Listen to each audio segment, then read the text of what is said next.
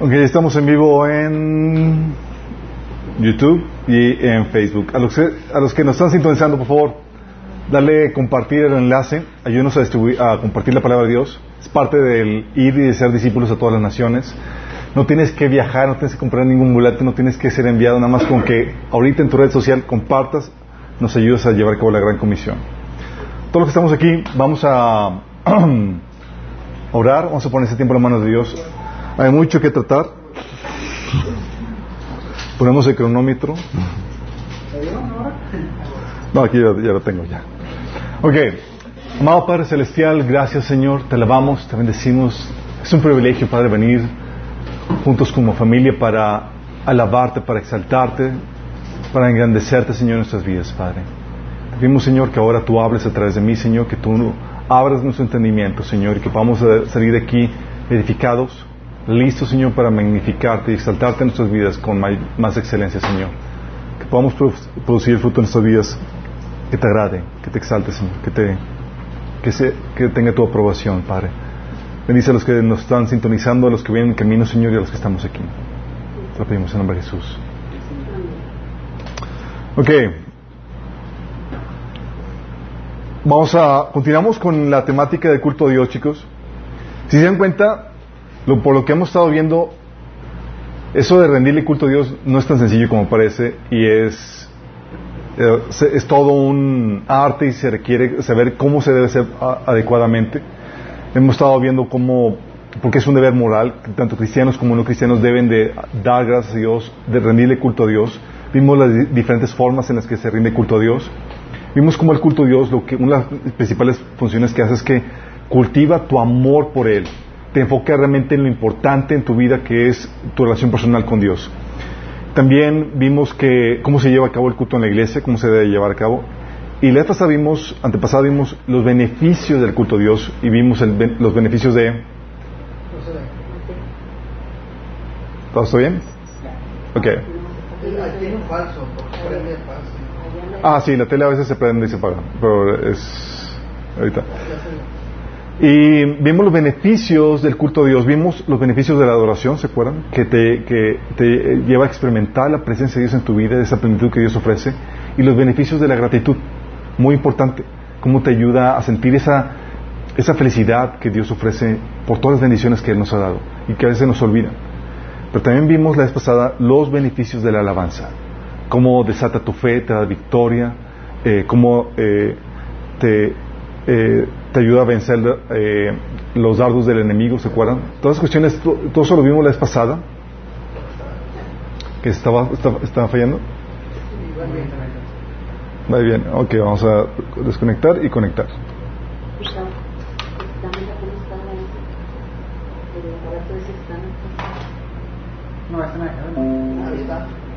¿Ya está? Ok, excelente. Ok, chicos. Y hoy vamos a ver los beneficios del temor a Dios y los beneficios de la honra a Dios. Vamos a tratar de abarcar dos temáticas el día de hoy. Sí. Temor a Dios. ¿Saben? Cuando pensamos en rendirle culto a nuestro Padre Celestial, a Dios, pocas veces pensamos en, que parte de nuestra forma de rendirle culto a Dios es teniendo un temor reverente a Él. Sí, cuando hablamos de temor a Dios estamos hablando de esa máxima reverencia o sumisión por consideración de su justicia. Sí, nos sometemos, como habíamos platicado, a aquello que tememos. Y Dios debe ser aquello a lo que más teme uno. Temer a alguien más que Dios es fallar en nuestro culto a Dios, habíamos platicado la vez pasada, ¿sí? O es dárselo a otro a quien tú temes. Y el temor a Dios entonces es un culto ordenado y debe ser inculcado. O sea, cuando dices, oye, quiero enseñar a mis hijos a que, a, que rindan culto a Dios, algo que tú debes hacer es sembrarles el temor de Dios en tus hijos, y así como en tu vida. ¿sí? No debes solo enseñar a tus hijos a amar y alabar a, a Dios. Parte del culto es inculcarles el temor a Dios. Fíjate que cuán importante. Eso para alguna gente es problemático porque dicen que que tú no debes seguir a Dios o tú no debes de, temerle a Dios. Dices que no debes seguir a Dios por temor. Mira, si lo sigues por temor, ya es ganancia. Sí. El no, el, lo que quiere hacer el enemigo es quitar el temor del, de, de, del hombre a Dios, porque eso trae tremendas eh, terribles consecuencias en nuestra vida. Entonces hay gente que dice, no, es que no hay que temerle, temerle a Dios a Dios. No, la Biblia enseña que hay que tenerle temor a Dios. De hecho dice Deuteronomio 6:13, teme al Señor tu Dios, sírvele solamente a Él. Es una orden, témele. Sí, de hecho Mateo 10:28 te dice Jesús, no teman a los que matan el cuerpo, pero no pueden matar el alma. Teman más bien al que puede destruir el alma y el cuerpo en el infierno. Y esta es una referencia no a Satanás, porque cuando hay algunas personas que leen este pasaje dicen, no, es que Satanás es el que nos envía al infierno. No, no, no. Porque el que envía al infierno, el que marca, marca la, dicta la sentencia es Dios. Dios es el que, el que, el que, nos, el que puede enviar tu alma y tu cuerpo al infierno y de hecho es el que va a enviar a Satanás al, al agua de fuego. Entonces la Biblia te enseña que debes de temer a Dios.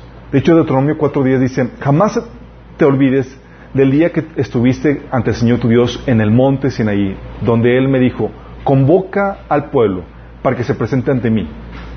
Yo mismo lo instruiré. Fíjate, dice el Señor, convoca al pueblo. ¿Para qué? Para destruirlo. Él dice, entonces ellos aprenderán a temerme toda su vida. ¿Sabes? O sea, se presentó, de hecho, si se acuerdan las, señales, o sea, el, el, monte Sinaí estaba humeando con terremotos, con voces de bocina, con, con la nube y la gente estaba espantada y el Señor quiere inculcar ese temor. Dice, ellos aprenderán a temerme toda su vida, les enseñarán a sus hijos que también me teman. Sí. Fíjate lo importante es que tú tengas ese temor a Dios, que es parte de tu culto, y que le enseñes a tus hijos a que también teman a Dios. Muy importante. De hecho, Deuteronomio 10, 12 dice, yo Israel, ¿qué requiere el Señor tu Dios de ti? ¿Qué es lo que requiere? Solo requiere que temas al Señor tu Dios. Fíjate lo, lo importante de este asunto. Entonces, es que no debemos de temer al Señor. No, no, no, no. La ordenanza es, teme al Señor tu Dios. Dice ahí, solo requiere que temas al Señor tu Dios, que vivas de la manera que lo agrade, que lo ames y lo sirvas con todo tu corazón y con toda tu alma. Porque el temor es parte de rendirle culto a Dios. De hecho, una queja que Dios le tenía al pueblo de Israel en Jeremías 5:22 Fíjate lo que decía el Señor por medio de Jeremías al pueblo de Israel. Decía, no me tienes respeto. ¿Por qué no tiemblas en mi presencia? Imaginan. Señor, la, Biblia enseña que, que, tremenda cosa es estar delante de Dios, que hasta los demonios tiemblan. ¿Sí? Los demonios, los, los demonios, los demonios tiemblan. ¿Cuánto más no deberíamos de temblar nosotros? Y es un temor, chicos, inspirado por su justicia. La Biblia dice en, en Salmo 89, 14 que la justicia y el derecho son el fundamento de su trono. Justicia, sí, y el derecho. ¿Eso qué tiene que ver? Bueno, tiene que ver con lo que dice Nahum 1.3 que dice que Dios no tendrá por inocente al culpable. O sea, eres culpable, para Dios no te va a tomar como inocente. Sí, es decir, la otra, la otra versión dice, no deja sin castigo al culpable. Tú nada más piensas eso y dices, Dios no deja sin castigo el culpable. Oh my goodness. Sí. De hecho, Gálatas 6, 7, 6, del 7 al 8 dice, no se dejen engañar. Nadie puede burlarse de la justicia de Dios. Siempre se cosecha lo que se siembra. Los que viven solo para satisfacer los deseos de su propia naturaleza pecaminosa cosecharán de esa naturaleza destrucción y muerte. Pero los que viven para agradar al Espíritu, del Espíritu cosecharán vida eterna. ¿Pero si te das cuenta? O sea, Dios no puede ser burlado. La justicia de Dios no puede ser burlada. Job 34.11 dice, Dios paga al hombre según sus obras. Lo trata como se merece. ¿Sí? Entonces es un temor inspirado por su justicia y también por la forma en que lo implementa. Es decir, la severidad con que lo implementa. Mira, estaba hace, hace unos días, tengo la, la la mala noticia de, escuchar de, un querido amigo que, que murió en, su, en, la, en la flor de su juventud.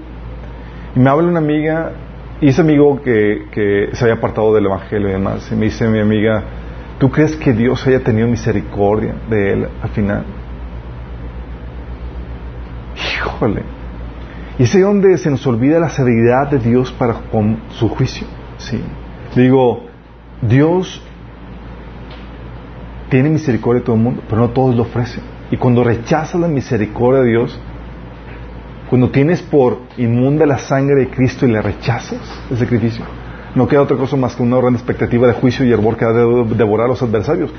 Esas son imágenes muy fuertes, pero te habla de la severidad de Dios. Romanos 11, 22 dice, fíjate que Dios es bondadoso, pero también es severo. Fíjate. Es severo con los que desobedecen, pero es bondadoso contigo si sigues confiando en su bondad. En cambio, si dejas tú de confiar, tú también serás arrancado por completo. Fíjate, lo, lo, dice, Dios es bondadoso, sí, pero también es severo. Muy severo. Romanos 11, 22. Sí. Al punto que, oye, dices, oye, por ejemplo, la iglesia de, Apocalipsis 3, de 15 al 16, eh, la iglesia de, la Odisea, Dios habla con, la, con esa iglesia y dice, oye, pues está tibia la iglesia. Un Dios bonachón, así pasadón, diría, ah, pues X, hombre, estás bien, estás ahí. Sí. El Señor dice, sé todo lo que haces, que no eres ni frío ni caliente. ¿Cómo quisiera que fueras lo uno o lo otro? Pero ya que eres tibio, ni frío ni caliente, te escupiré de nuevo. Hablando de la severidad con, la que Dios implementa su juicio. Éxodo 34, 7 te dice, dice que Dios no deja sin castigo al culpable, sino que castigue la maldad de los padres en los hijos, en los nietos, hasta la tercera y cuarta generación. O sea, es un asunto donde Dios te castiga a ti, pero tiene repercusiones a tus hijos. Fíjate la severidad con la que cae el castigo de Dios. El hecho de pensar de que, oye, si yo me aparto, si yo desobedezco, voy a traer la ruina no solamente a mi vida, sino a mi, a mi descendencia. Es algo tremendo, es algo que estaba platicando con, eh, eh, con una persona este fin, este fin de semana. Antier, hablábamos de, de, de, cómo cuando tú rechazas el Evangelio no solamente lo rechazas para ti, lo rechazas para ti y para tu descendencia. Porque si tú enseñas, tú eres el encargado de, educarlos y criarlos. ¿En qué? En la fe en que tú has aceptado o has rechazado. Sí, digo, no vas a, eh, no vas a enseñar la fe que tú has rechazado. Sí, por eso la Biblia nos enseña que tal es la sabiduría de Dios que los demonios creen y tiemblan, como dice Santiago 2.19. Dice, de hecho, ¿se acuerdan cuando Jesús aparecía eh, a predicar el Evangelio? Las apariciones de los endemoniados. ¿Qué, ¿Qué les decían? ¿Se acuerdan? Mateo 8, 29 decían los demonios, ¿qué tienes con nosotros, Hijo de Dios? ¿Has venido acá para atormentarnos antes del tiempo? Estaban espantados porque chin, ya va a venir a implementar su juicio. Sí. La Biblia dice, Hebreos 10, 31, es algo aterrador caer en manos de Dios, del Dios vivo. O sea, porque puedes, Dios, el Dios que te ama, que dio su vida por ti, puede convertirse en tu enemigo. De hecho, eso lo ves en, el, libro de Jeremías, cuando Dios se pone como enemigo del pueblo de Israel, dice Jeremías 21.5, yo mismo pelearé contra ti con mano fuerte y brazo poderoso porque estoy muy enojado, me he puesto muy furioso. Imagínate, y ese asunto dices, oye, si Dios es el que va a pelear, ¿quién te va a salvar a Dios? ¿Quién te puede librar? Está hablando de la severidad con la que Dios implementa su justicia. ¿Sí? Por eso también eh, en, otro pasaje eh, en, Romanos, digo en Corintios, 1 Corintios capítulo 10, Pablo le dice que no comamos de la comida de los eh, sacrificados los ídolos. Dice, ¿a qué? ¿Acaso eres más fuerte que Dios? ¿Despertarás a, celos los, ¿despertarás a Dios en celos? Sino, ¿te puedes meter con Él? Es, no, te, no despiertas la ira de Dios, en pocas palabras. Sí. de hecho, todo el plan de redención, chicos, lo severo de, sufrimiento de Jesús, de que tuvo que morir por nosotros en la cruz, te habla de esta misma severidad con la que Dios lleva a cabo su juicio. Una vez estábamos en una iglesia y el pastor, uno de los copastores estaba diciendo que, que realmente Jesús no era necesario que muriera por nosotros. Bastaba con que Adán y Eva hubieran pedido perdón y todo se hubiera solucionado.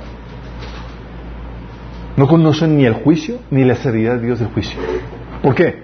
Porque si sabemos que alguien aquí vio la, película La Pasión, la Pasión de Cristo.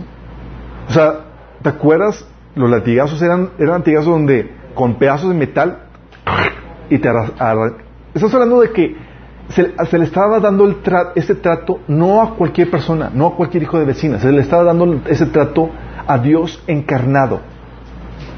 Eso es lo fuerte del asunto. Al que merece toda la gloria, toda la honra, todo el esplendor, el que es el creador de todo, estaba sufriendo una muerte cruenta, muy severa.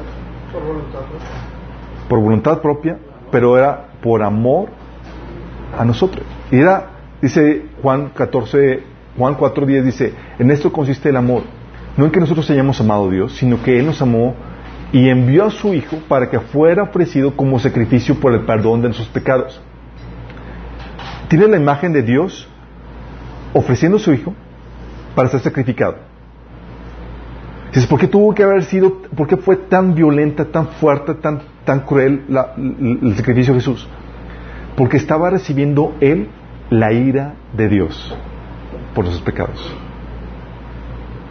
Tú piensas, oye, Dios es severo, es sumamente severo. De hecho, dice Romanos 5.9, pues mucho más estando ya justificados en su sangre, por Él seremos salvos de la ira, porque, porque la ira de Dios ya fue derramada en Jesús. Por eso se le llama el sacrificio propiciatorio. Fue el sacrificio que hizo propicia su ira.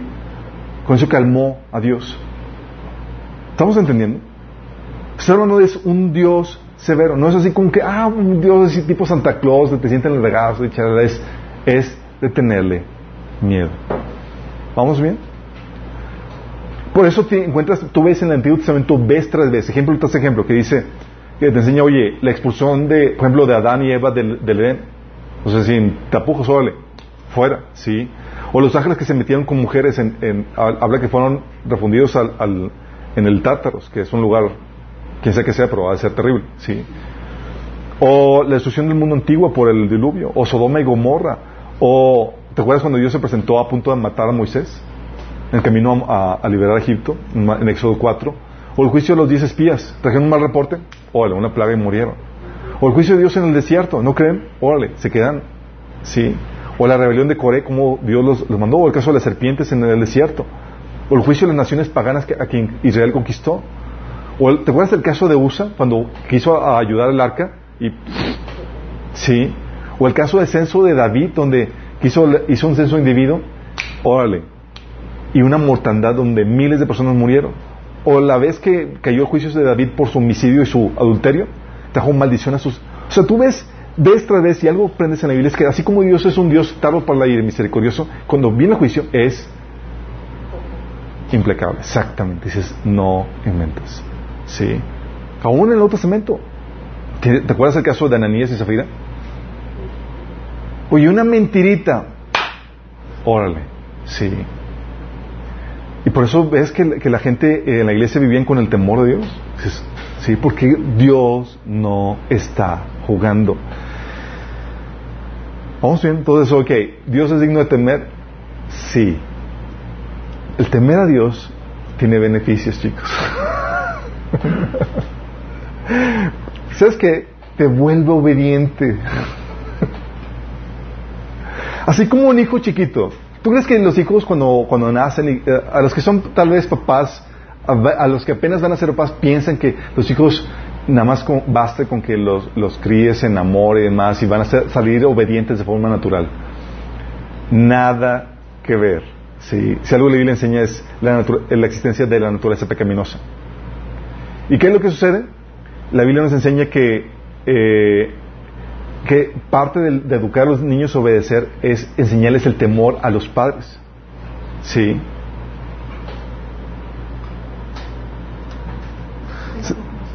¿Nos oye Facebook?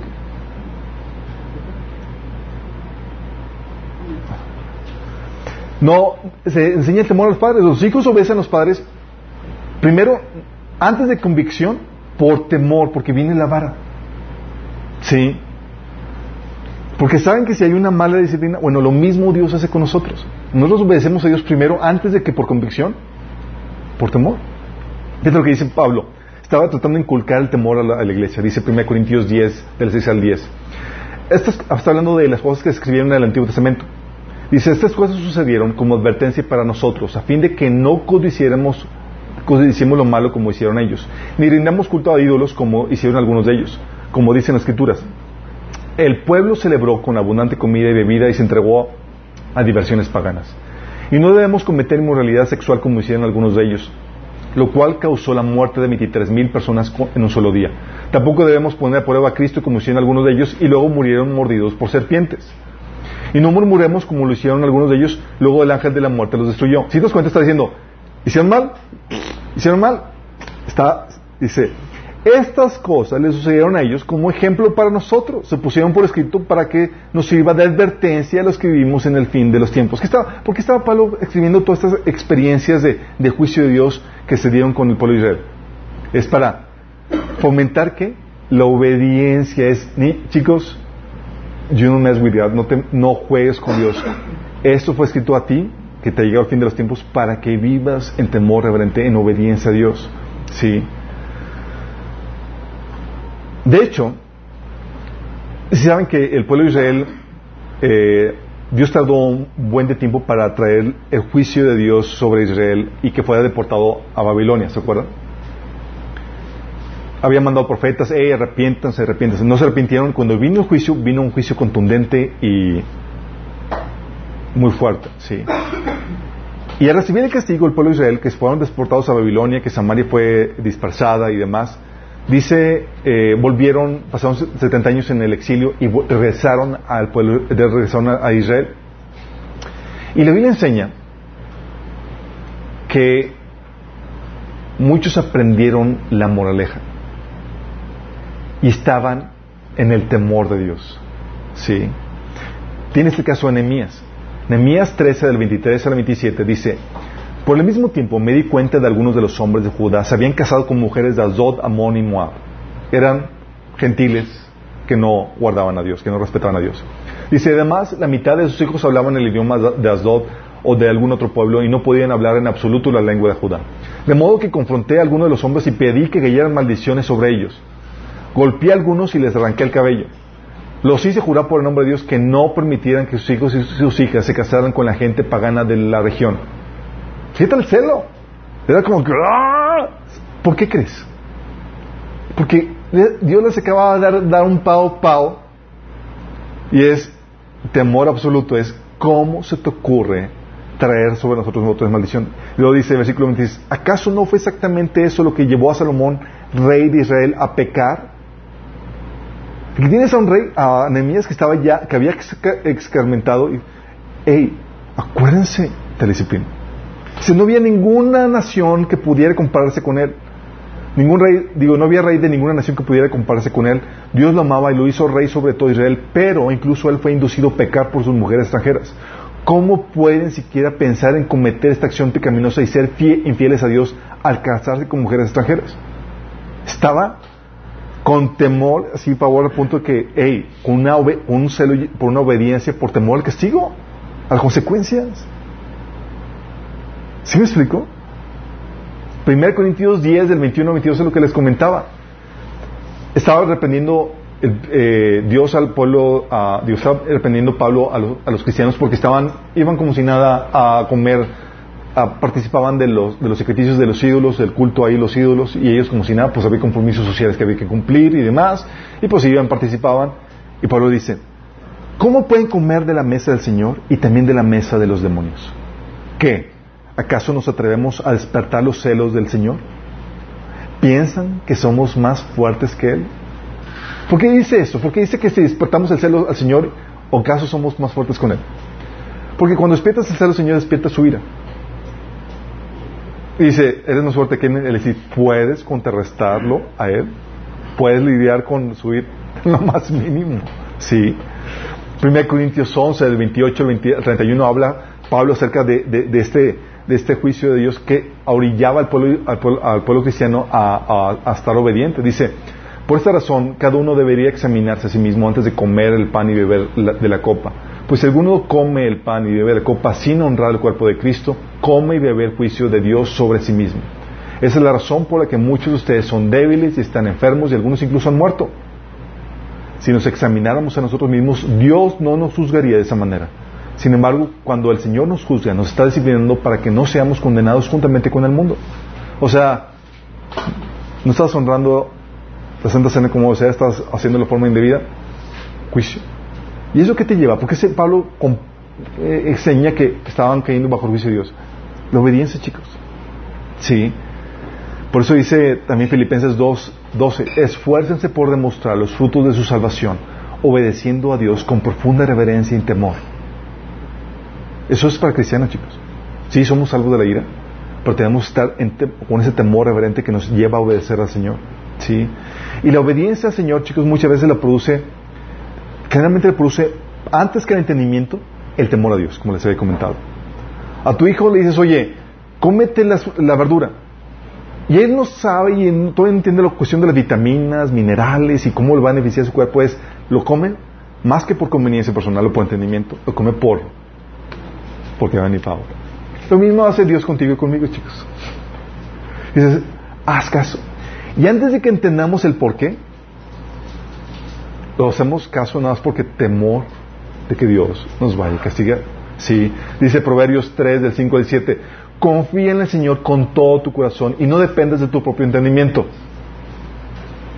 Ah, Señor, no creía, no, cuando piensas tú otra cosa, dice, busque su voluntad en todo lo que hagas y Él te mostrará qué, cuál camino tomar. No te dejes impresionar por tu propia sabiduría. En cambio, teme al Señor y aléjate del mal. O sea, tu propia opinión, no, según yo, Señor, esto sí podíamos hacerlo y toda la cosa. Eh, no confíes en tu propia sabiduría. Teme a Dios. O sea, no te vas a rescatar de, del, pavo pavo que va a venir por, tu desobediencia. ¿Sí? Entonces, ¿qué hace el temor a Dios? Te vuelve obediente, te salva del castigo. ¿Te acuerdas? Proverbios 1 de 29 al 32 habla acerca de cómo, eh, te lo voy a leer, dice, por cuanto ofrecieron el conocimiento y no quisieron temer al Señor, por cuanto no siguieron mis consejos, sino que rechazaron mis reprensiones, cosecharán el fruto de su conducta, se atarán en sus propias intrigas, su descarrío e inexperiencia los destruirán, su complacencia y necedad los aniquilarán. O sea, por no tener el temor del Señor, chicos, rechazar el conocimiento y es X me vale. Ah, no, ¿qué va a venir? Va a venir que sigue. El temor del Señor te salva del castigo. Segunda Tesalonicenses 1 del 7 al 8 dice, Jesús vendrá con sus poderosos, con sus ángeles poderosos en llamas de fuego y traerá juicio sobre los que no conocen a Dios y sobre los que se niegan a obedecer el evangelio de nuestro Señor Jesús. O sea, otro juicio. ¿Qué hace? Al momento de que tú te sometes a Él, te salva del juicio, del castigo. Sí. Y eso es lo que sucedió, chicos, con Ananías y Zafira cuando mintieron a, Dios, digo, mintieron al Espíritu Santo, cayeron muertos él y su esposa. Y dice la Biblia ahí en el, siguiente versículo, en Hechos 5.11, dice, gran temor se apoderó de toda la iglesia y todos los que oyeron lo vi, y todos los que oyeron lo que había sucedido. Hizo que la gente se portara súper bien, chicos, y que se librara otra vez de otro castigo. Ya nadie más se reportó que había muerto así. sí. Dice lo que les había comentado, Romanos 11.22. Fíjate en que Dios es bondadoso, pero también es severo. Severo con los que desobedecen, pero bondadoso contigo si es que sigues confiando en su bondad. En cambio, si dejas de confiar, tú también serás arrancado por completo. Hablando de, puede venir castigo. Y lo que hace es que te, te libra del castigo esto. Temer a Dios te libra del castigo. No temer a Dios, ¿sabes qué? Te lleva a otro temor. ¿Sabes a qué temor? No temes a Dios, te lleva al temor al castigo. ¿Has escuchado el que nada teme, nada debe? Perdón, al revés, ándale. Es que están poniendo atención.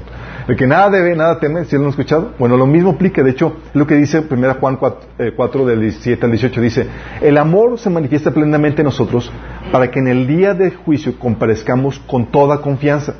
O sea, tú vives en el amor y se manifiesta en ti, vas a estar con toda confianza. Porque en este mundo hemos vivido como vivió Jesús. Porque si amas, andas en el amor, vas a andar como Jesús vivió. ¿Vamos?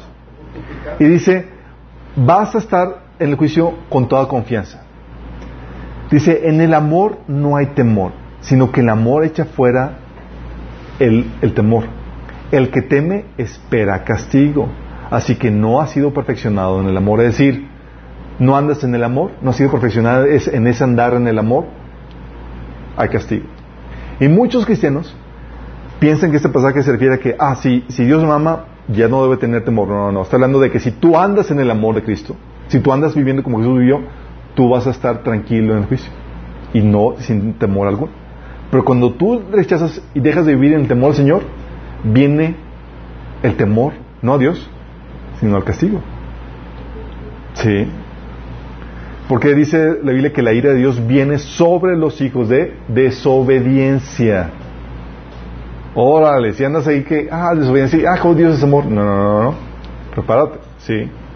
Entonces, beneficios que te vuelve obediente, te salva del castigo.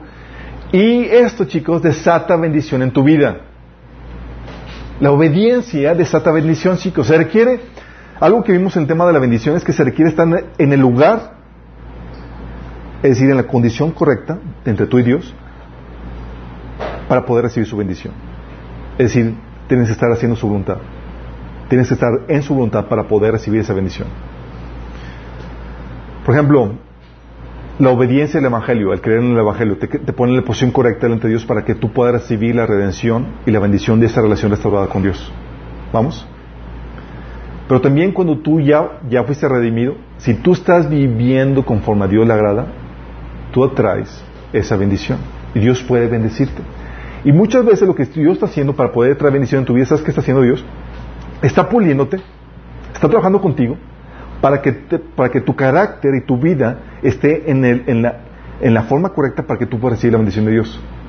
Oye, si tienes ídolos en el corazón y si tienes amas otras cosas y no tienes el carácter correcto y Dios te da bendición, por ejemplo, económica, te puede desviar por completo. ¿Qué hace Dios? Primero te pule, te, trabaja contigo para ponerte listo para que poderte dar la bendición. ¿Sí? Te, te está trabajando. Deuteronomio 5.29 te dice, oh si siempre tuvieran un corazón así, si estuvieran dispuestos a temerme y a obedecer todos mis mandamientos, entonces siempre les iría bien a ellos y a sus descendientes.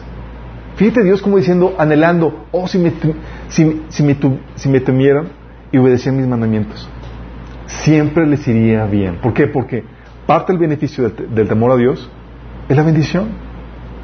Es la bendición, chicos. Estás en la posición correcta para que Dios te pueda bendecir y que te vaya bien no estás en la posición correcta, ¿qué traes? Juicio, traes castigo. Dice Deuteronomio 6, de 2 al 3, tú, tus hijos y tus nietos teman al Señor su Dios durante toda la vida. Si obedeces todos los decretos y los mandatos del Señor, disfrutarás de una larga vida. Escucha con atención, pueblo de Israel, y asegúrate de obedecer. Entonces todo te saldrá bien y tendrás muchos hijos en la tierra donde fluye la, leche y la miel, tal como el Señor tu Dios, Dios de tus antepasados, te lo prometió. Hablando de, ¿quieres que te vaya bien? Vive en obediencia, mi chavo. Sí. La Biblia enseña que todo obra para bien a los que amamos a Dios. Y se acuerdan que los que aman a Dios obedecen sus mandamientos. Sí, da, y se no ve considerado. Pues sí, digo, es todo obra para bien, Romanos 8:28, los que amamos a Dios. Y Juan eh, 14:15 dice que si amamos, obedecemos sus mandamientos. Sí, porque trae esa bendición. Deuteronomio 6:24 dice, entonces el Señor nuestro Dios nos ordenó obedecer todos sus decretos y temerlo a Él para que siguiera bendiciéndonos y preservara nuestra vida como lo ha hecho hasta el día de hoy. Entonces, ¿para qué viene la obediencia? Para bendecirnos. ¿Sí? Por eso se cuentan los pasajes de Deuteronomio 28 de las bendiciones por la obediencia. ¿Sí? O Hebreos 6 del 7 al 8 que dice, cuando la tierra bebe, la lluvia que con frecuencia cae sobre la tierra, eh, Dice, cuando la tierra bebe la lluvia que con frecuencia cae sobre la tierra y produce una buena cosecha para los que la cultivan, recibe la bendición de Dios. La tierra eres tú. En cambio, cuando produce espinos y cardos, no vale nada, está a punto de ser maldecida y acabará por ser quemada. Entonces, una tierra que produce fruto, bendecida. La que no produce, la que produce mal fruto, maldecida. ¿Sí? Entonces, oye, el temor a Dios desata esa bendición. Si entonces dijo, quiero que seas bendecido, incúlcale el temor a Dios. Tenle miedo a Dios. Dios no está jugando. ¿Sí? Tenle respeto en ese sentido. Y con el temor a Dios no solamente viene la bendición, viene también la sabiduría. La Biblia dice que el principio de la sabiduría es el temor a Jehová. Proverbios 1.7. Y también Proverbios 9.10. Sí. ¿Sabes lo que hace la sabiduría? Dice, la Biblia, la sabiduría es ese, ese, ese entender entre relación causa y efecto en los diferentes aspectos de la vida. Oye, si hago esto, ya entiendo la relación que hay entre eso. ¿sí? Y te da ese discernimiento, ese sentido común para discernir o para entender la normativa que necesaria para, para formar cosas de valor eh, formar algo armonioso, algo útil, ¿sí? Algo funcional, cómo hacer un negocio correctamente, etcétera. Te da la sabiduría, ¿sí? Para crear sistemas eficientes y funcionales de cualquier tipo en cualquier área de la vida. Y esa sabiduría, chicos, muchas veces la damos por sentado, porque todos tenemos nacemos con una porción de, entendimiento o de, de, discernimiento o sentido común, pero no lo des por sentado. La Biblia enseña que es un don de Dios. Proverbios 2.6 dice, pues el, Señor concede sabiduría, de su boca proviene el saber y el entendimiento. ¿De dónde? De Dios. Y Él lo puede quitar si la gente deja de temer a Dios. Dice Romanos 1.21, el 22 y del 28 al 29 dice, a pesar de haber conocido a Dios, no le glorificaron como Dios ni le dieron gracias, sino que se extraviaron en sus inútiles razonamientos y se les oscureció su insensato corazón. ¿Qué pasó por no reconocer a Dios? ¿Se les oscureció qué? Su razonamiento. Y se les se, volvieron inútiles en sus, en sus razonamientos y se les oscureció su insensato corazón. Afirmaban ser sabios y se volvieron necios. O sea, bye bye sabiduría. ¿Y ya has visto hoy en día cómo están las cosas? Aspectos de sentido común muy obvios como, oye, que las mujeres deben de competir con las mujeres. Adiós, sentido común. Y hombres que se creen mujeres compiten con mujeres. Y dices, ¿cómo puede ser eso? Y, eso nada más por nombrar un ejemplo de cómo el sentido común ya se está perdiendo. ¿Por qué? Porque rechazas a Dios, ya no hay temor de Dios. Le puedes dar, decir a Dios a la sabiduría, le puedes decir adiós al sentido común. Sí. Y eso te perfila para la destrucción. Sí. Dice la Biblia ahí en el versículo en Romanos 1, 28, 29, además como estimaron que no valía la pena tomar en cuenta el conocimiento de, Dios, Él los entregó a la depravación mental para que hicieran lo que no debían hacer. ¿Quién te los entregó a qué? A la depravación mental. O sea, ya no les funcionaba bien. Sí. Porque el temor a Dios lo que hace es que te mantiene del lado de la cordura y de la sabiduría. ¿Pierdes el temor a Dios? Rienda suelta para la depravación mental, para la necedad. Sí. Y lo estamos viendo, chicos, de una forma generalizada. Estamos viendo la, el, el eh, ¿cómo se llama? El, el, sucedió hace unos, unos días la comunidad del GTB se lanzó así como fiera contra Mario, un actor de Save the Bell, porque dijo que para él se le decía que era incorrecto que niños de tres años decidieran eh, el, sexo que debían de tener. Dijo eso. Y dices, oye, pues es, obvio, pues si, ni siquiera sabe limpiarse ni, ni nada, no sabe ni siquiera comer bien.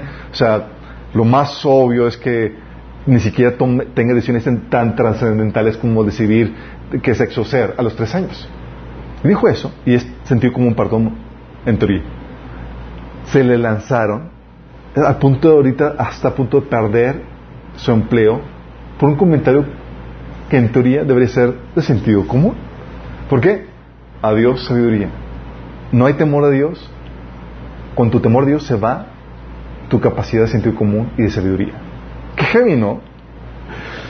Y la sabiduría, chicos, es muy útil para qué? Porque te dice la Biblia en Eclesiastés 10:10 que te, es lo que te da éxito en tus proyectos.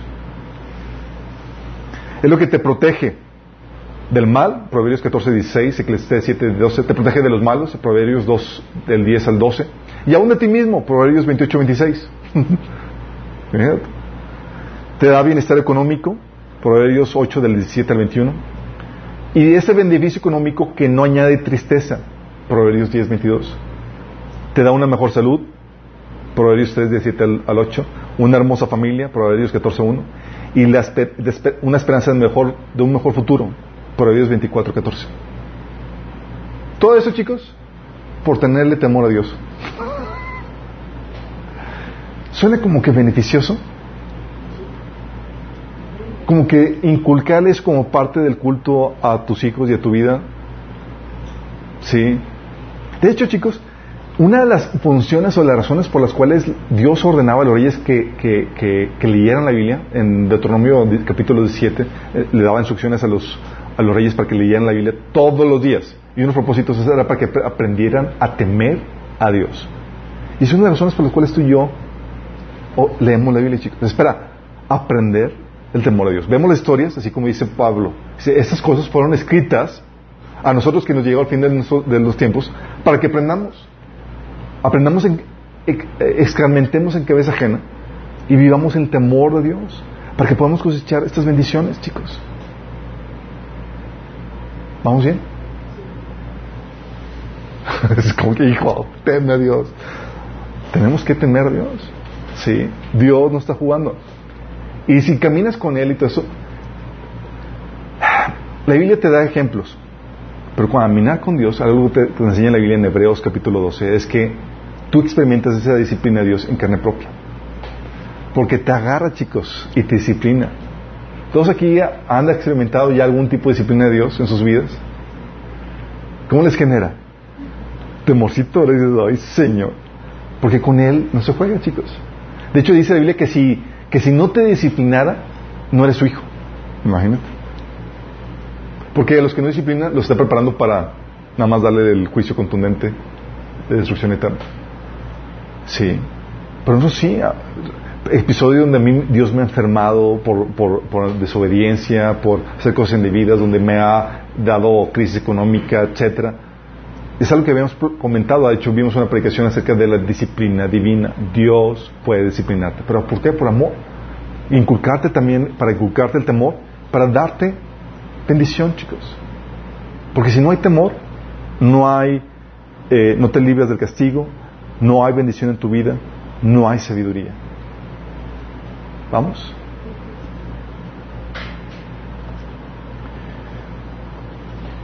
Todos tenemos también beneficios de, del, temor a Dios, pero también vamos a ver los beneficios del honrar a Dios, chicos. ¿Sí?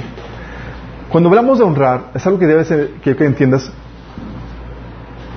Honrar se le puede considerar sinónimo de glorificar. Oye, glorificar y honrar, glorificar es una variante de, de, una forma de honrar a alguien, ¿sale?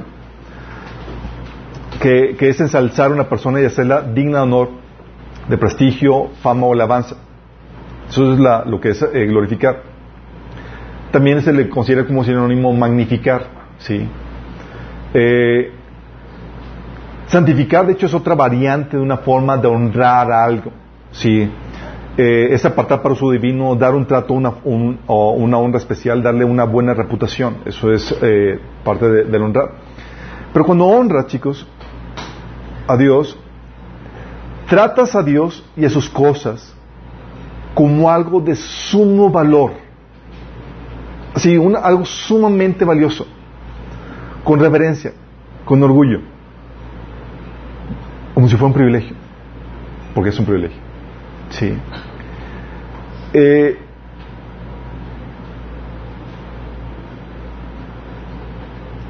la Biblia nos enseña, por eso, una de, las, de los reclamos, por ejemplo, de, Dios, tú lo ves en la Biblia, es esa falta de, honra, que es el menosprecio a Dios. Sí, porque no lo tratas a Él y sus cosas con el valor que se merece. Sí. Porque déjame decirte que nuestro trato a las cosas y a las personas siempre va a variar de acuerdo a la estima o el valor que se, que se le dé a la persona o a la cosa. ¿Sí? Por ejemplo, no es lo mismo un jarrón que compraste ahí en el mercadito a un jarrón de esos de millones de dólares que son de colección. ese lo, lo, tratas con todo precio y que nadie me lo toque. Y, ¿Por qué? porque es un valor especial. ¿Sí? Un valor especial por, por la calidad, por etcétera, ¿sí? Pero tu, tu trato varía de acuerdo al valor que, que, que, que, le otorgas aquello que, estás, con el cual estás tratando. Lo mismo pasa con las personas.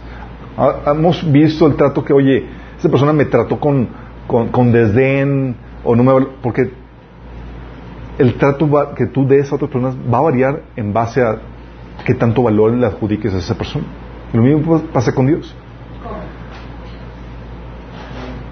Digo, hemos vivido trato donde nos humillan, donde nos desprecian. Y has recibido un trato donde, donde lo, lo, tratas con una persona muy especial, muy honrosa. ¿Qué hacemos con las personas importantes y magnates? O sea, eh, le, le, preparas el espacio, el lugar, y lo das un trato muy especial porque es una persona muy valiosa. VIP, como le llaman, ¿sí? Y la honra a Dios, honra a Dios es tratarlo a Él y a sus cosas con algo de, como sumo valor, con reverencia, un privilegio. Te voy a dar un, te voy a dar un ejemplo, ejemplo de deshonra. Por ejemplo, números 14 11 es un reclamo de Dios. Dice, entonces el Señor le dijo a Moisés,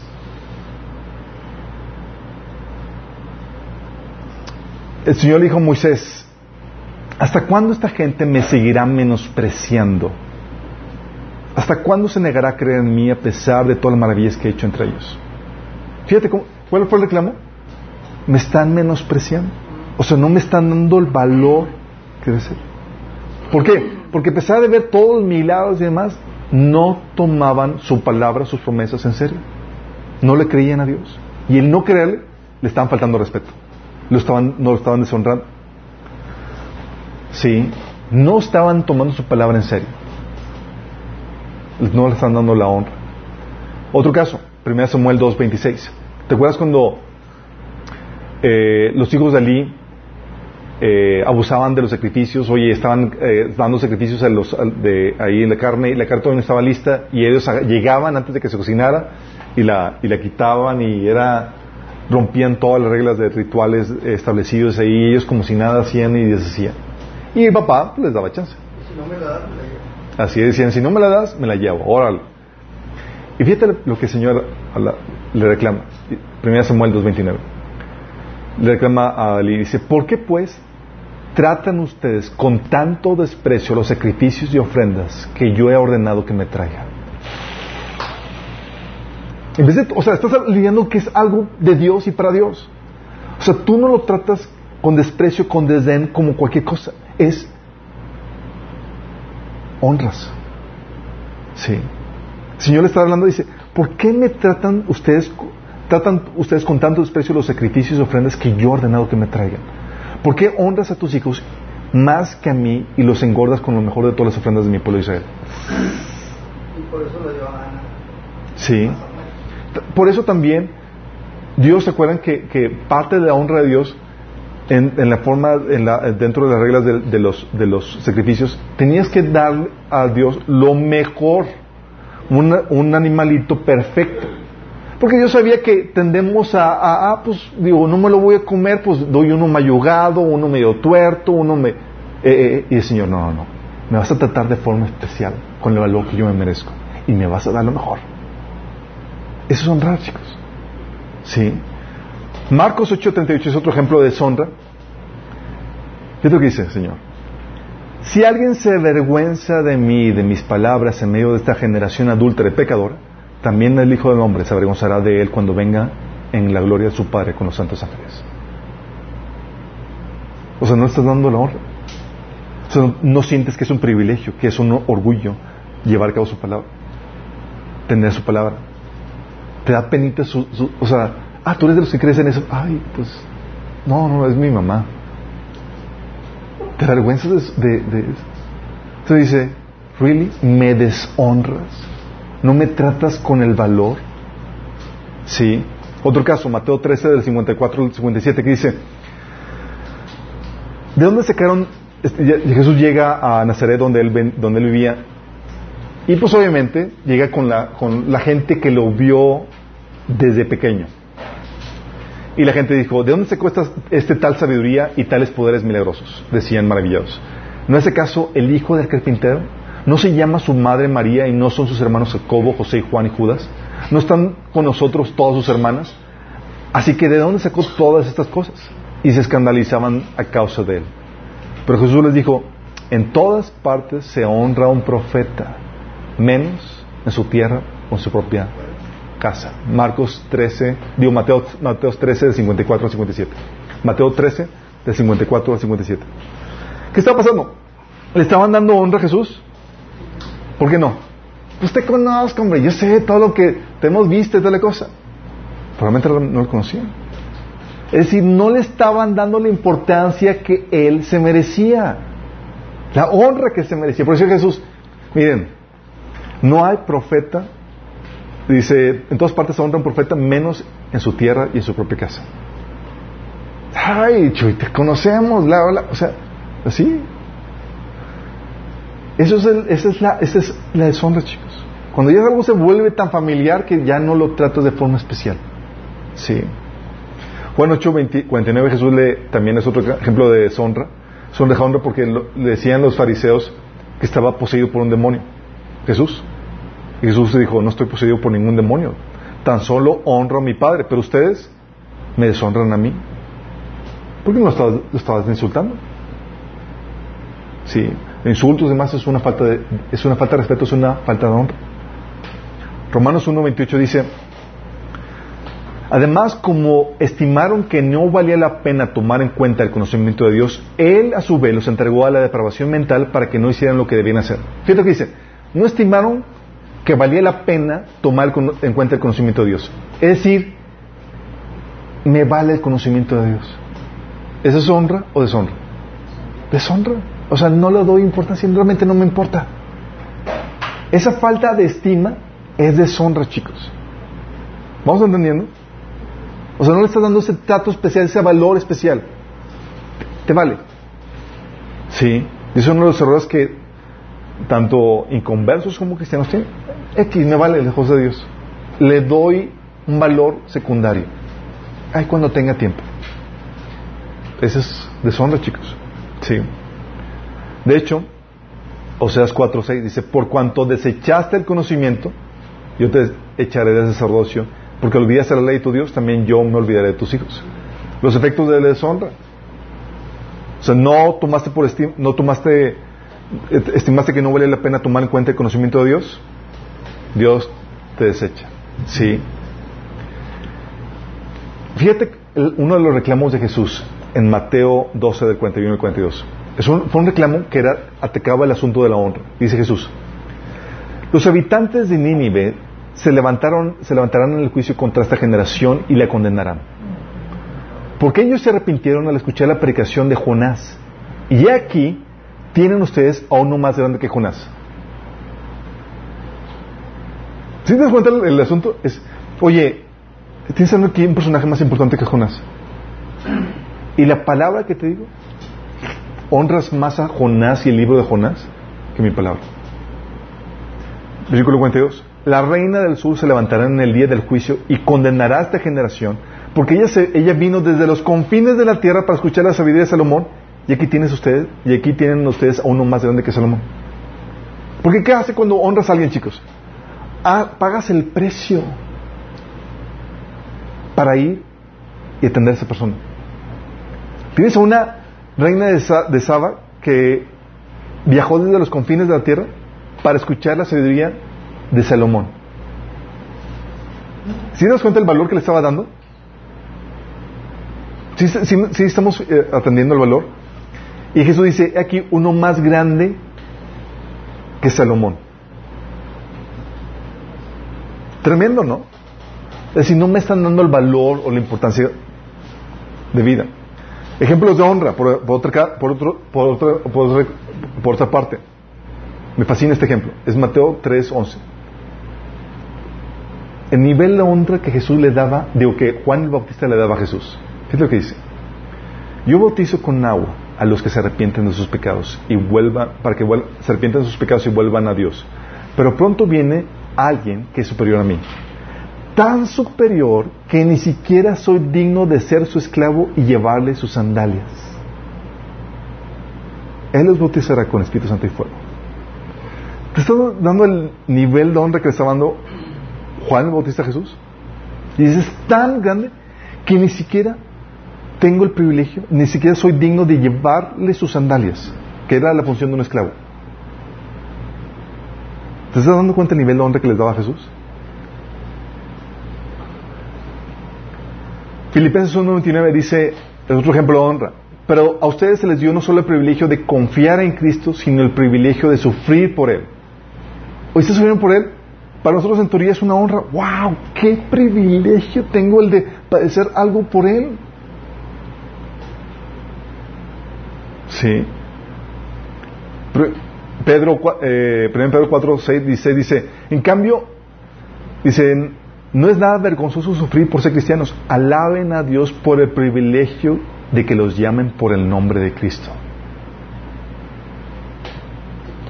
¿Estás consciente del privilegio que es ser llamado cristiano? Sí.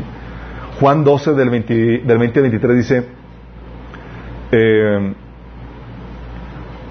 del 20 al 23 dice, había ciertos griegos entre los que habían subido a adorar a la fiesta.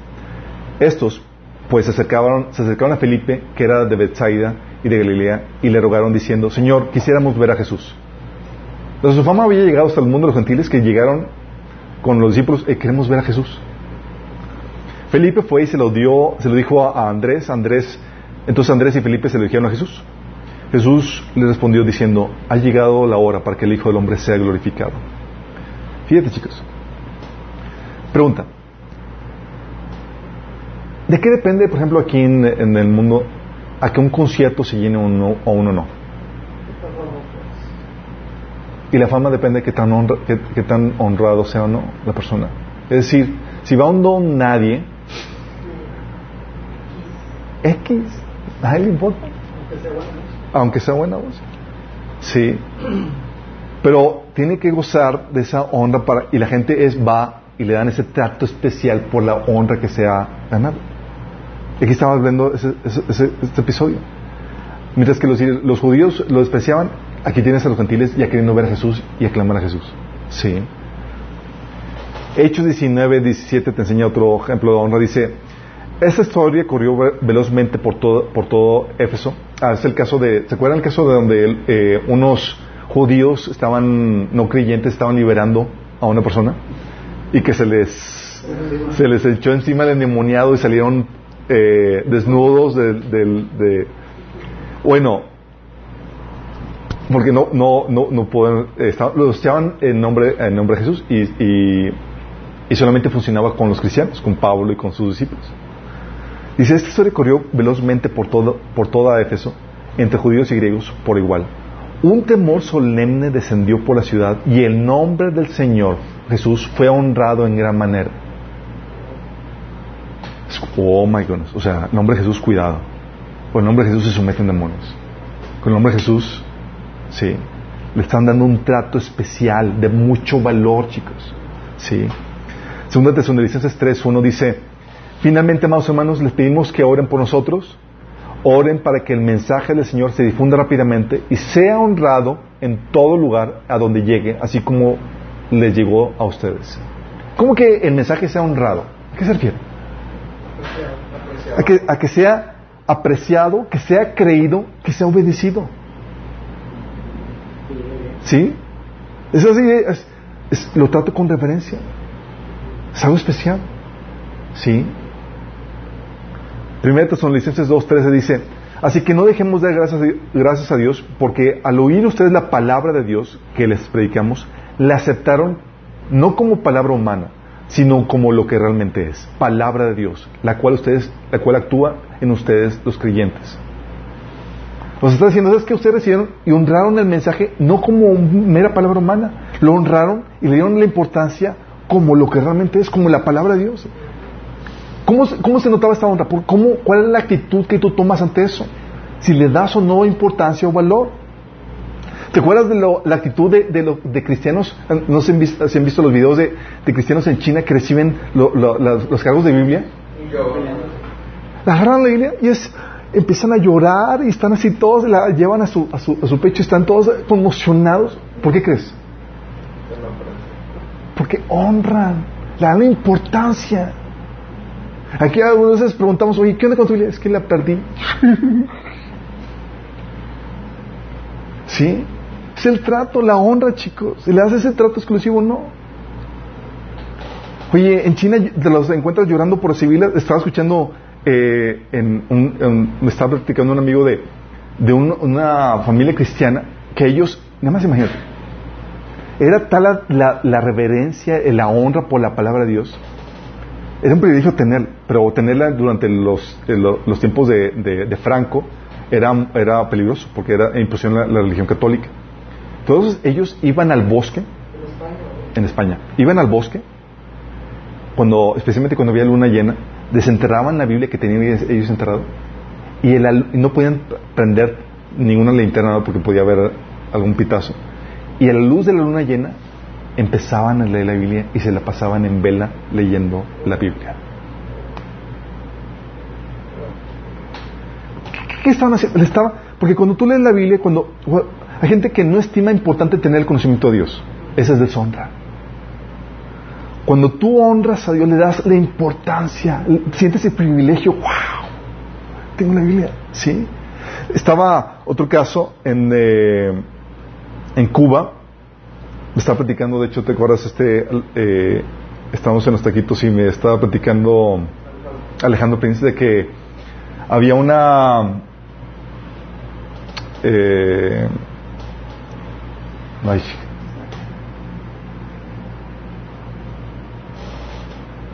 perdón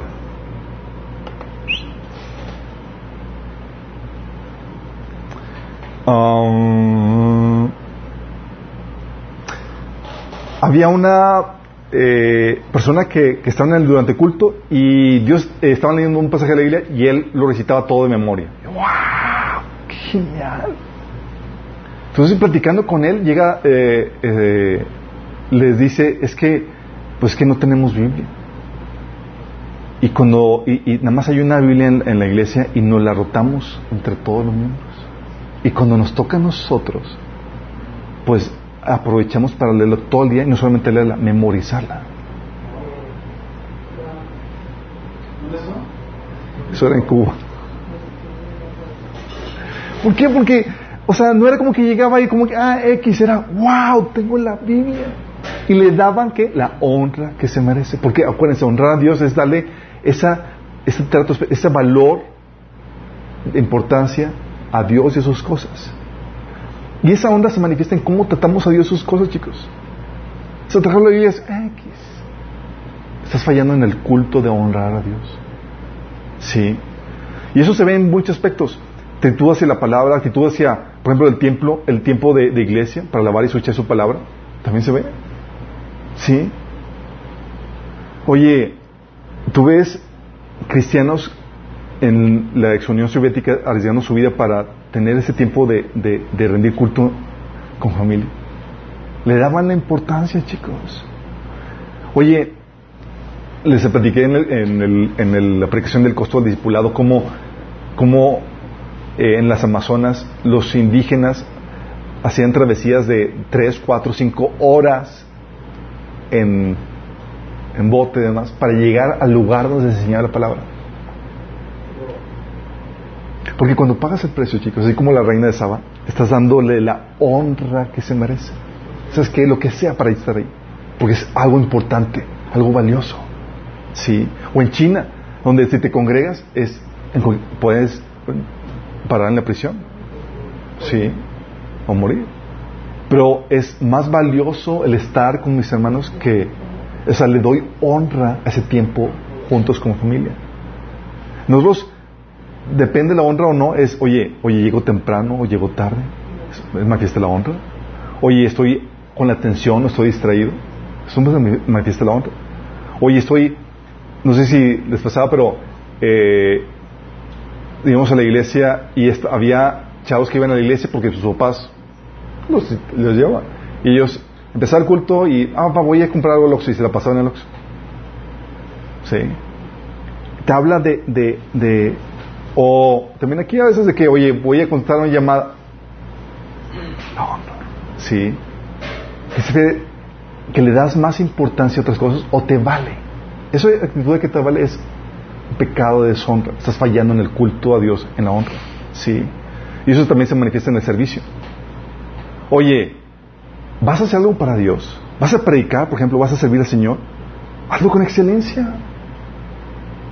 Con excelencia. Gente que llega así como que, es que no preparé nada. No, pero a ver qué Dios sabe. Sí. O incluso la alabanza y andamos ahí a quemar ropas. Sí. O incluso a una enseñanza ahí medio. O sea, es ese trato especial que damos. O, o yo, yo he oído a muchos pastores que dicen, este, traí un mensaje, pero Dios me lo cambió ahorita en la mañana. No, eso sí es cierto. Mí Dios me lo ha hecho varias veces. Sí. Dios te cambia a veces los mensajes. Así que le digo a mi ya terminé el mensaje y en la mañana, chin, Dios me lo cambió. Y estoy ahí en. Pero Dios recibe el apoyo de Dios para hacer, para hacer eso. Sí. Honrar a Dios, chicos, entonces es atribuirle valor, respeto y darle ese trato especial. Pero también, ¿sabes qué es? Honrar a Dios es ejercer de forma digna nuestro rol de representantes de Dios. Y eso es lo que se nos olvida. Déjame explicarte, déjame recordarte. Tú llevas el nombre de Dios. Para bien o para mal, tú llevas el nombre de Dios. Tu honra a Dios no está limitado en cómo lo tratas, sino en cómo vives para llevar el nombre de Dios. ¿Me explico? Una cosa es cómo tratas a Dios y sus cosas y la otra es cómo te conduces tú llevando el nombre de Dios. Llevar el nombre de Dios es como llevar puesta su camiseta con su nombre que te identifique como parte de su equipo. Sí. Equipo al cual tú representas. ¿Sí me explico? Por ejemplo, si estás jugando en un partido y demás, y tú ya estás en la, con, la, con, la, camisa que representa tu partido, cualquier cosa que hagas, si haces una cosa mal, va a traer abucheo al partido, a tu equipo. Si haces algún buen desempeño, va a traer por, ¿sí? No lo pasa aquí. La Biblia te enseña que tú llevas su nombre. Dice, por ejemplo, 2 Corintios 7, 14, famoso pasaje. Pero si mi pueblo, que lleva mi nombre, se humilla y ora y busca mi rostro y se aparta de su conducta perversa, yo oiré desde el cielo, perdonaré sus pecados y restauraré su tierra. ¿Está hablando a quién? A los suyos, al pueblo que lleva su nombre. ¿Sí? 1 Pedro 4.14 dice, si los insultan porque llevan el nombre de Cristo, es decir, por cristianos, serán bendecidos porque es el, glorioso Espíritu de Dios reposa sobre ustedes.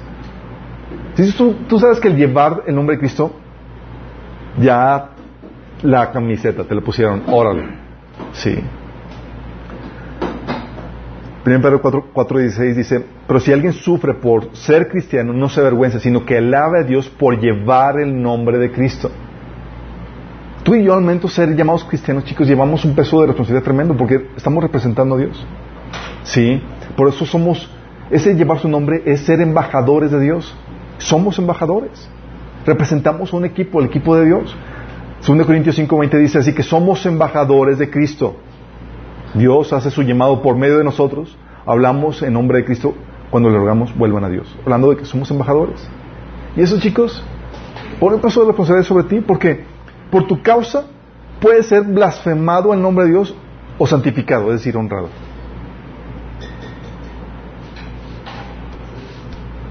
¿Estás consciente de eso? Por eso gente dice, ni mejor ni digas que eres cristiano.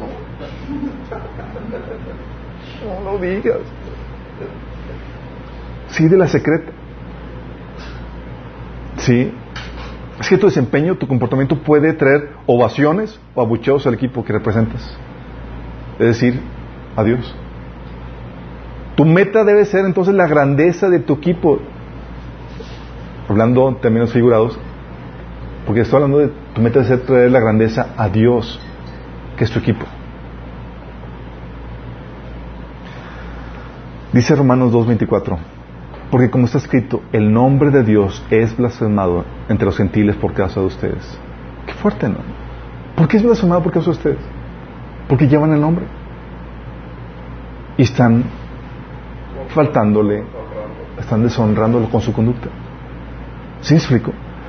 1 Timoteo 6.1 dice, todos los que aún son esclavos deben reconocer que sus amos merecen todo respeto. Así evitarán que se hable mal del nombre de Dios y de nuestra enseñanza.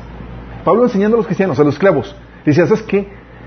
Le estaba enseñando a los cristianos a que deben de considerar en su conducta el honrar a Dios, a que no se, no se hable mal de Dios ni de la enseñanza por causa de ustedes. Y Pablo le está diciendo, eh, eh en, tu, en tu relación con tus, con, tu, con tus amos, hablando de los esclavos, deben reconocer que sus amos merecen todo respeto. Así evitarán que se hable mal del nombre de Dios y de nuestra enseñanza. ¿Por qué? Porque pues, soy esclavo cristiano. Tengo que comportarme de una forma que honra a Dios. Eso, chicos, es lo que la Biblia enseña en Mateo 6, 9, cuando dice, ustedes deben orar así, Padre nuestro que estás en los cielos, santificado sea tu nombre. Ese santificado sea tu nombre te pone la, la, la, camiseta y te dice, hey, ¿sabes cómo se va a ser santificado? En ti, tú llevas su nombre. ¡Qué heavy, ¡Qué heavy! Eso es algo tremendo, pero es parte de tu culto a Dios. O sea, tú formas parte de un equipo y lo que hagas o dejes de hacer va a traer gloria, porras eh, o abucheos. Uh. Y regularmente cuando piensas en santificado sea tu nombre, no piensas como que... Allá, sí, como que allá santificado tú. No, no, no, es... Tú tienes el nombre de Dios, tú llevas el nombre, tú lo debes santificar en tu vida. Es decir, con cocinar que, que sea honrado. ¿Vamos entendiendo? Sí. Entonces, es ejercer de forma digna nuestro rol de representantes. Porque obviamente si nos abuchean es como nuestra responsabilidad. Estamos, si nos abuchean, que sea por, por seguir las enseñanzas de Jesús. No porque estás viviendo desviadamente de las enseñanzas de Jesús. Sí, no porque te, te encontraron robando, haciendo estafas, o mintiendo, o por orgulloso, por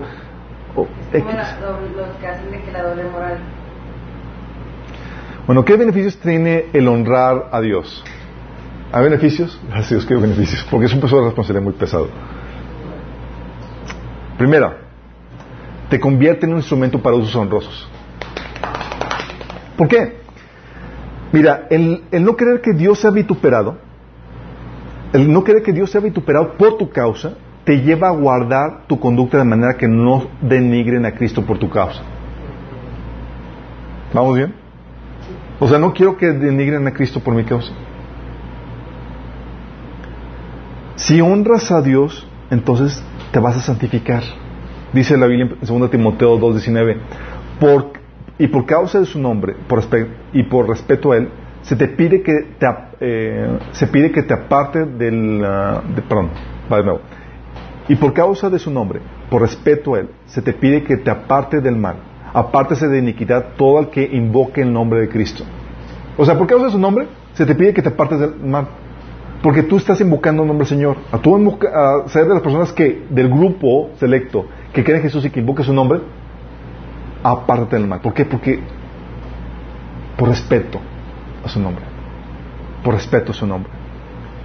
Dice el 1 Corintios 6:12, fueron comprados por un precio. Por lo tanto, honren en su cuerpo a Dios. Entonces, lo que hace la honra es que no quiero que Dios sea vituperado por mi causa, ¿qué hace? Te santifica. ¿Sí?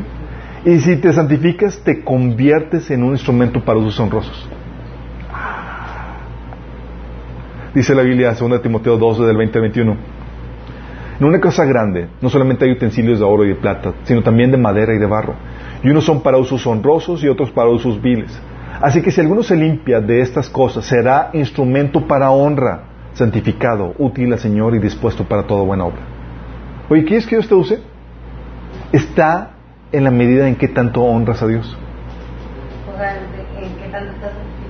¿En qué tanto? Sí, pues, oye, es como un equipo, chicos. Imagínense un equipo de fútbol es los que tienen la camiseta bien puesta, que quieren que el equipo siempre gane. Es decir, que Dios siempre sea glorificado. Que se lleve el trofeo, que se lleve la gloria. ¿Qué hace? Hace el esmero para hacer lo mejor, que no sea abuchado por su causa. Ah, este. Vamos a ponerlo como un instrumento para usos honrosos. El otro, a las bancas. Sí. Y eso te permite recibir sus bendiciones y conquistar sus promesas, chicos. Como honras tu palabra, ¿Qué pasa cuando honras la palabra de Dios? Honra la palabra de Dios, te lleva a ponerle atención y no dejarle caer en tierra ninguna de sus ordenanzas. Le tratas con, con, aprecio, con, con, el debido respeto. Y eso te lleva a cosechar bendición. Es parte también del tener temor a Dios. ¿Te acuerdas el, caso de, de, este, de Saúl? Que el Señor le dijo, Pon atención al mensaje del Señor y le da una instrucción. ¿Puso atención? No. Porque pones atención a aquello que es importante, chavos. Y aquí no le puso, no le dio importancia. Ah, eh, ok, está bien. Y hizo lo que quiso, a final de cuentas. Y el Señor lo reprende en el versículo 22 de 1 Samuel 15. El obedecer vale más que el sacrificio y el prestar atención más que la gracia de carneros. O sea, no estaba tratando la palabra con la honra que se merece, con el respeto que se merece. Sí. Y eso es lo que permite que recibas bendiciones que vienen por la obediencia, como vimos con el temor a Dios. Entonces, el honrar a Dios también desata bendiciones. Y si honras a Dios, crees en su palabra, vas a creer en su palabra porque, eh, porque lo tomas en serio. Y eso te permite recibir promesas que, que Él tiene para tu vida. Sí. ¿Te acuerdas que una de las formas en, las- en las que se deshonra a Dios es no creyéndole? Después el reclamo de, de- Dios en, en números 14-11 dice, entonces el Señor le dijo a Moisés, ¿hasta cuándo esta gente me, me seguirá menospreciando? ¿A qué te refieres, Señor? ¿Cómo que menospreciando? Sí, ¿hasta cuándo se negarán a creer en mí? Sí. ¿Por qué? Porque cuando no crees en Dios, ¿qué haces a Dios?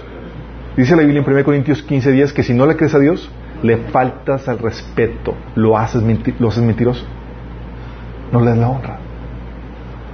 Pero si le crees a Dios, eso te permite recibir, creer sus promesas y el creer sus promesas te permite recibirlas. Como dice He- Hebreos 6:12, que emiten a quienes por su fe y paciencia heredan las promesas. Entonces el honrar a Dios te permite recibir sus bendiciones y conquistar sus promesas, chicos. Sí, qué fuerte, ¿no? Pero no solamente eso, te lleva a la excelencia. Oye, no solamente no quiero tener un mal desempeño para que no sea abu- abuchado el equipo, para que Dios no sea vituperado. Quiero honrar a Dios, quiero que gane. ¿Sí? O sea, no, te dejan en, un nivel de, de, mediocridad, sino que te lleva al deseo de destacar, de sobresalir en tu labor, para que Dios sea honrado por tu causa. Oye, no se trata nada más de perder, queremos que Dios gane. ¿Sí? Es decir, te lleva a querer hacer ganar al equipo que representas, es decir, a Dios.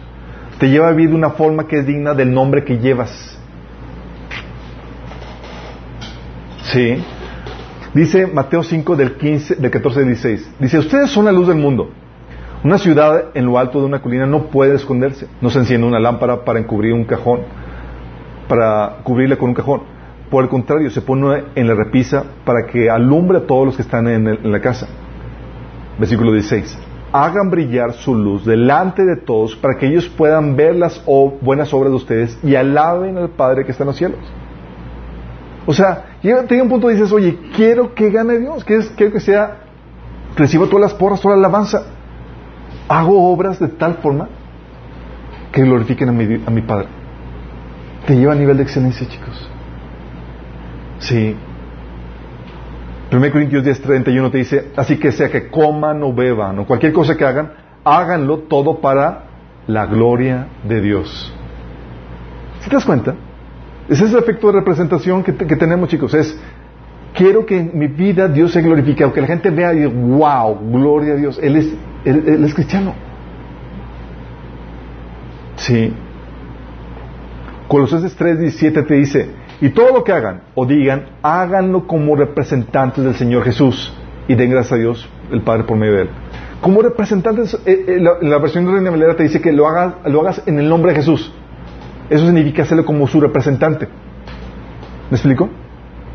Es decir, como parte de un equipo al, que tú, al cual tú quieres ser, quieres que, se lleve toda la gloria, que es Dios. Sí. Segundo Pedro 1 del 5 al 7 te habla de este proceso de excelencia al cual te lleva esto. Te dice, en vista de todo esto, esfuércense al máximo por responder a las promesas de Dios, complementando su fe con una abundante provisión de excelencia moral. A la excelencia moral, conocimiento. El conocimiento con control propio. El control propio con perseverancia. La perseverancia con sumisión a Dios. La sumisión a Dios con afecto fraternal y el afecto fraternal con amor por todos. Estás hablando de, oye, si quiero hacer algo que exalta a Dios, ¿qué vas a hacer? Te vas a seguir equipando, te vas a entrar en ese proceso de mejora continua donde avanzas en conocimiento, en excelencia moral, en perseverancia, en sumisión, en todos aspectos. ¿O no? Pues quieres que Dios se exalte. Entra la política de mejora continua. ¿Sí? Y eso te lleva a hacer las cosas con, excelencia. Pero cuando hablo con excelencia, chicos, hablo de, de... Porque la excelencia es relativa. Es hacer las cosas lo mejor posible.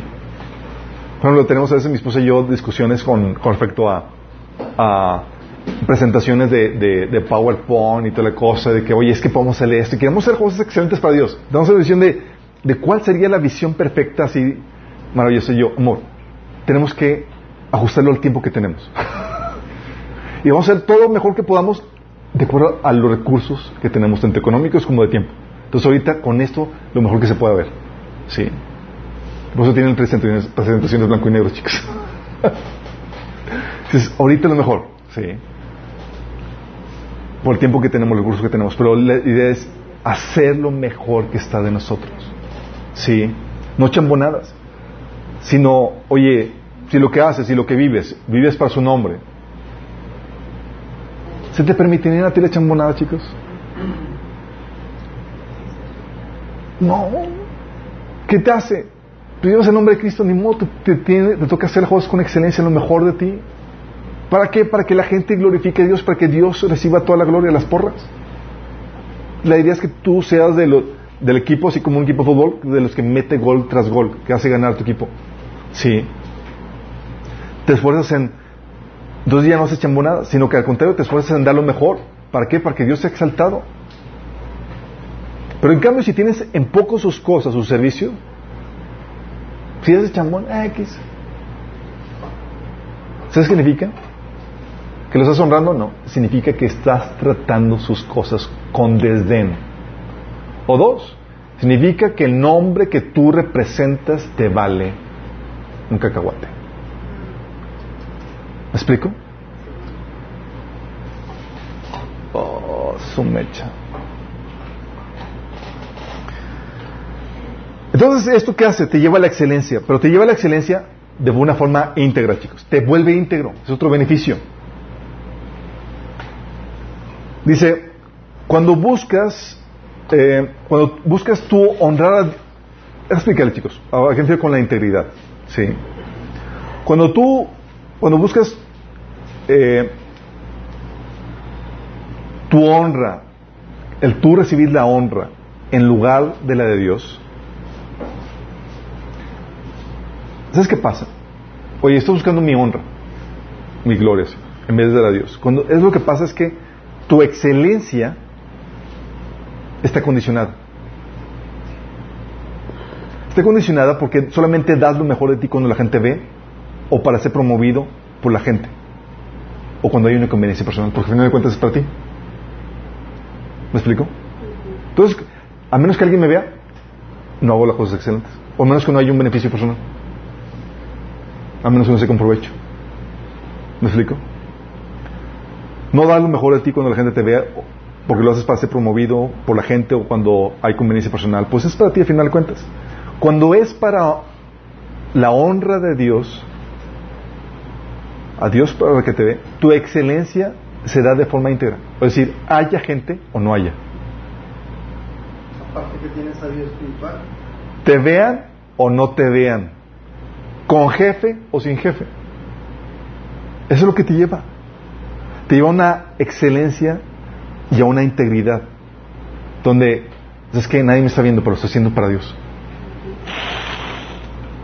Sí, es que no espero ninguna recompensa ni nada como, pero lo estoy haciendo para Dios. Es lo que, es lo que habla este eh, Juan 7, 18, Jesús diciendo, el que habla por cuenta propia busca su vanagloria. En cambio, el que busca glorificar al que lo envió es una persona íntegra y sin doblez. ¿Por qué? Porque el que busca su gloria solamente lo hace para que la gente lo vea. Cuando estoy en, cuando no es necesario, me porto X. Pero cuando lo hago para Dios, Dios siempre me está viendo. ¿Sí me explico? Por eso dice Pablo a los, a los, a los siervos, fíjate lo que dice en Efesios 6.6, dice que no lo hagan sirviendo al ojo como los que quieran agradar a los hombres, sino como siervos de Cristo de corazón, haciendo la voluntad de Dios. No agradando al ojo, chicos, sino que agradando a Cristo. Hey, vas a servir con excelencia, no buscando agradar al hombre, sino a Dios. O sea, no solamente cuando están observándote, sino cuando estás buscando. Eso es honrar a Dios, chicos. Sí. De hecho, tú sabes que estás buscando honrar a Dios cuando lo haces cuando la gente no te ve. O cuando lo haces sin esperar el que esté promovido por la gente. Sí. Colosenses 3:22 repite lo mismo. Dice, esclavos, obedezcan en todos sus amos terrenales, no solo cuando ellos los están mirando como si quisieran ganarse el favor humano, sino con integridad de corazón por respeto al Señor. ¿Sí me explico? Oye, si tú te portas bien solamente cuando están detrás de ti, o cuando te están viendo, o etcétera, es tú no estás honrando a Dios. Tú estás actuando por conveniencia personal. No hay integridad. ¿Sí me explico?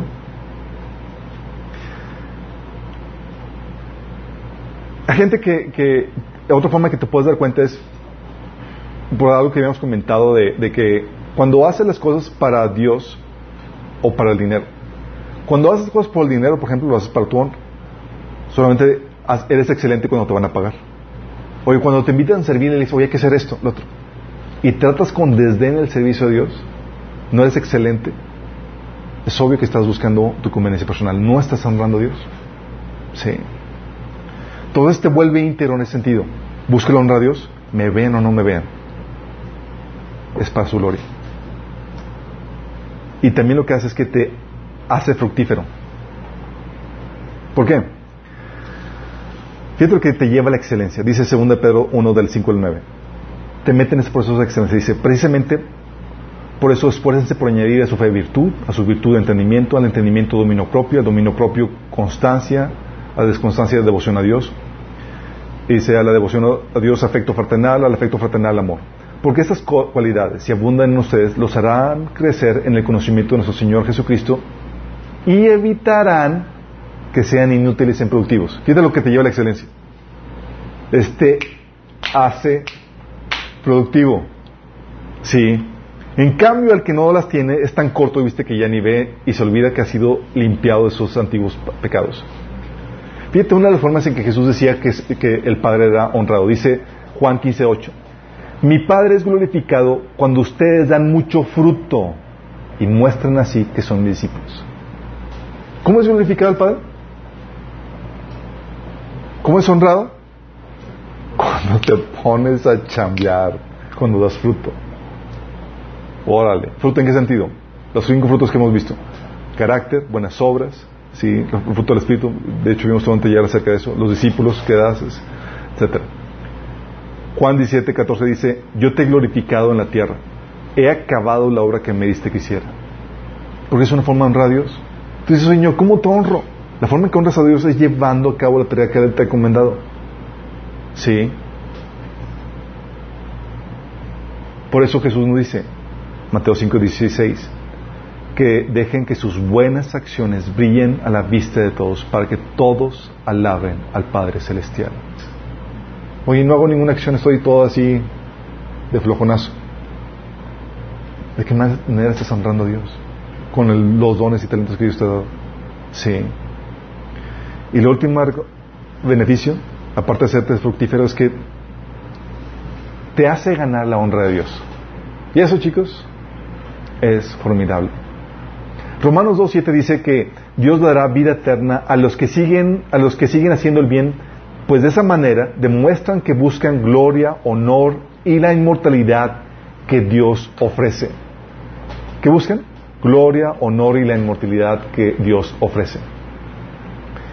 La Biblia enseña, en 1 Samuel 2, 3, 30, dice que yo honro a los que me honran y humillo a los que me desprecian. ¿A quién honra Dios? A los que le honran. Entonces tú al honrar a Dios, ¿qué te vas a ganar? La honra de Dios. Sí. De hecho, por eso dice por eso Romanos 2.7 que Al buscar agradar a Dios, buscan gloria, honra, inmortalidad que viene de Dios. Juan 2, 12, 26 dice, si alguno me sirve, sígueme. Y donde yo estuviere, ahí también estará mi servidor. Si alguno me sirviere, mi Padre le honrará. Chicos, déjame decirte que cuando Dios honra a alguien, ¿han visto los memes de nivel Dios? Alguien te puede condecorar con algún detalle, un certificado, un diploma, un reconocimiento. Pero cuando Dios honra, te honra, chicos, con una honra que, que va a ser eterna y que sea sumamente gloriosa, no nada comparado con lo de este mundo. 1 Pedro 5 del 12 4 estaba Pedro tratando de animar a los pastores así desgastados con esa honra que van a recibir de Dios. Dice, cuiden del rebaño que Dios les ha encomendado. Hágalo con gusto y no de mala gana ni por beneficio personal que puedan obtener de ellos, sino porque están deseosos de servir a Dios. No busquen de la, no abusen de la autoridad que tienen sobre los que están a su cargo, sino guíenos con su buen ejemplo. Así, cuando venga el gran pastor, recibirán una corona de gloria y honor y honor eternos. ¡Wow! ¡Wow! Entonces, si yo honro a Dios, Él me va a honrar a mí completamente. Completamente. Por eso Jesús dice en Apocalipsis 3:5, al que salga vencedor, se vestirá de blanco. Jamás borraré su nombre del libro de la vida, sino que reconoceré su nombre delante de mi Padre y delante de los ángeles. O sea, en vez de avergonzarte, te digo, y me avergoncé de Dios, de sus palabras. Y se dice, me voy a avergonzar de ti. Pero si lo honraste, le dice la importancia, si fue para ti un privilegio la fe cristiana, seguir al Señor y, y parecer vituperio por Él, dice Señor, te voy a presumir delante de los ángeles y delante de mi Padre. Dice Señor, Él es. Pero te avergonzabas de Él, no le daba la honra. Dice la iglesia, dice Jesús, que se va a avergonzar de ti. Sí. Romanos 8, 17 dice, así que somos sus hijos, también somos sus herederos. De hecho, somos herederos junto con Cristo de la gloria de Dios. Pero si vamos a participar de su gloria, también tenemos que participar de su sufrimiento. Entonces, chicos, somos herederos de esta gloria. Eso es un beneficio de honrar a Dios, tratarlo con el respeto, con el valor que se merece. Tratar a Dios y a sus cosas con esa reverencia, con ese valor especial. Si tú lo desprecias, Él te va a despreciar. Si tú lo honras, Él te va a recompensar. Sí. Y eso te lleva a modificar tus, actitudes. Oye, ¿con qué, ¿con qué motivación hago las cosas? ¿Con la motivación de yo recibí la gloria? Si es tu motivación, tu excelencia va a ser no íntegra. Solamente haces cosas para que la gente te vea. Pero si lo haces para honrar a Dios, en cualquier momento, en cualquier lugar, porque lo haces para agradar a tu Padre Celestial, para que tu equipo sea el, que gane. ¿Se han cuenta, chicos, la importancia de esto? Somos partes de un equipo. Y así como equipo de fútbol, puedes hacer un trabajo pésimo. Y por causa tuya la llevamos todos.